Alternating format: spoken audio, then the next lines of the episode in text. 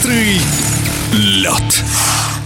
Российские конькобежцы завершают летнюю подготовку к новому сезону. Совсем скоро спортсмены выйдут на ледовые дорожки, чтобы начать борьбу за медали национальных соревнований. О том, как проходил тренировочный процесс и какие старты будут в приоритете, в эфире спортивного радиодвижения рассказывает тренер сборной России Сергей Пронин. Подходит к завершению так называемое наше межсезонье, подготовка к соревновательной практике. Первые старты намечены у нас на 6-7 октября. Основные старты у нас планируются в декабре. Это чемпионат России по отдельным дистанциям Иркутск. В январе чемпионат России по многоборьям. Это Кемерово. И спартакиада сильнейших в феврале это Челябинск. Это что касается взрослых спортсменов. Также будут старты первенства России среди юниоров. В Крылатском открылся в этом году каток. Обратно нам его вернули. Старший возраст будет в Коломне первенство России бегать. И также будет спартакиада у учащихся в Коломне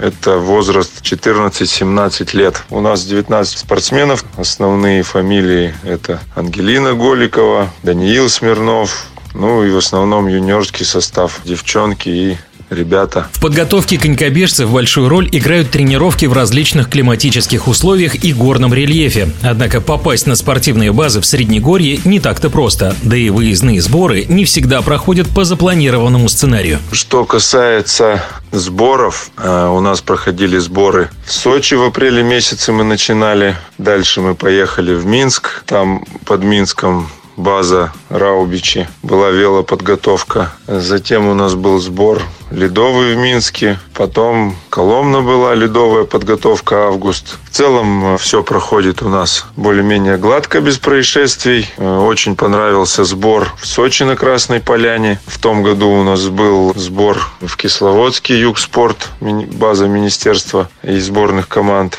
Но выясняется, что не так-то просто на эти базы попадать. В связи со сложившейся ситуацией очень много людей туда хочет попасть из сборных команд по всем видам спорта. Поэтому не так и часто мы туда, как хотели бы, два-три раза в год в горы подниматься. Поднимаемся один раз в год по причине загруженности этих объектов. То есть народу много, а баз мало, к сожалению. Выездные тренировочные сборы – это всегда определенный стресс для спортсменов. И здесь важно сбалансировать подготовительный процесс. Что касается нагрузок, интенсивности и так далее, и так далее, сейчас очень мало людей занимается конькобежным спортом, поэтому приходится все-таки беречь спортсменов. Больше уделяем качеству, чем просто каким-то объемом. Нагрузки у нас утренняя тренировка 3-4 часа, вечерняя 2-3 часа, то есть 6-7 часов в день спортсмены уделяют физическим нагрузкам, поэтому интенсивность, она, как правило, все-таки к истощению приводит, а объем какой-то простой тоже не гарантирует каких-то успехов в скоростном беге на коньках, поэтому приходится применять разные способы подготовки. А что с мотивацией у конькобежцев в новом олимпийском цикле в отсутствии международных стартов? После Олимпийских игр 22 года никто не закончил, все продолжают заниматься дальше, все наши лидеры, все в рабочем режиме, готовимся к предстоящему сезону. Что касается мотивации, спортсменов, молодежи в этом плане попроще. Они ориентируются все-таки на лидеров, и задача стоит их обыграть. А вот что касается уже именитых спортсменов, ну, здесь надеемся на руководство, что все-таки будет какой-то фонд, как-то будут пытаться поощрять спортсменов и не забывать их какие-то, может, призовые будут. В эфире спортивного радиодвижения был тренер сборной России по конькобежному спорту Сергей Пронин.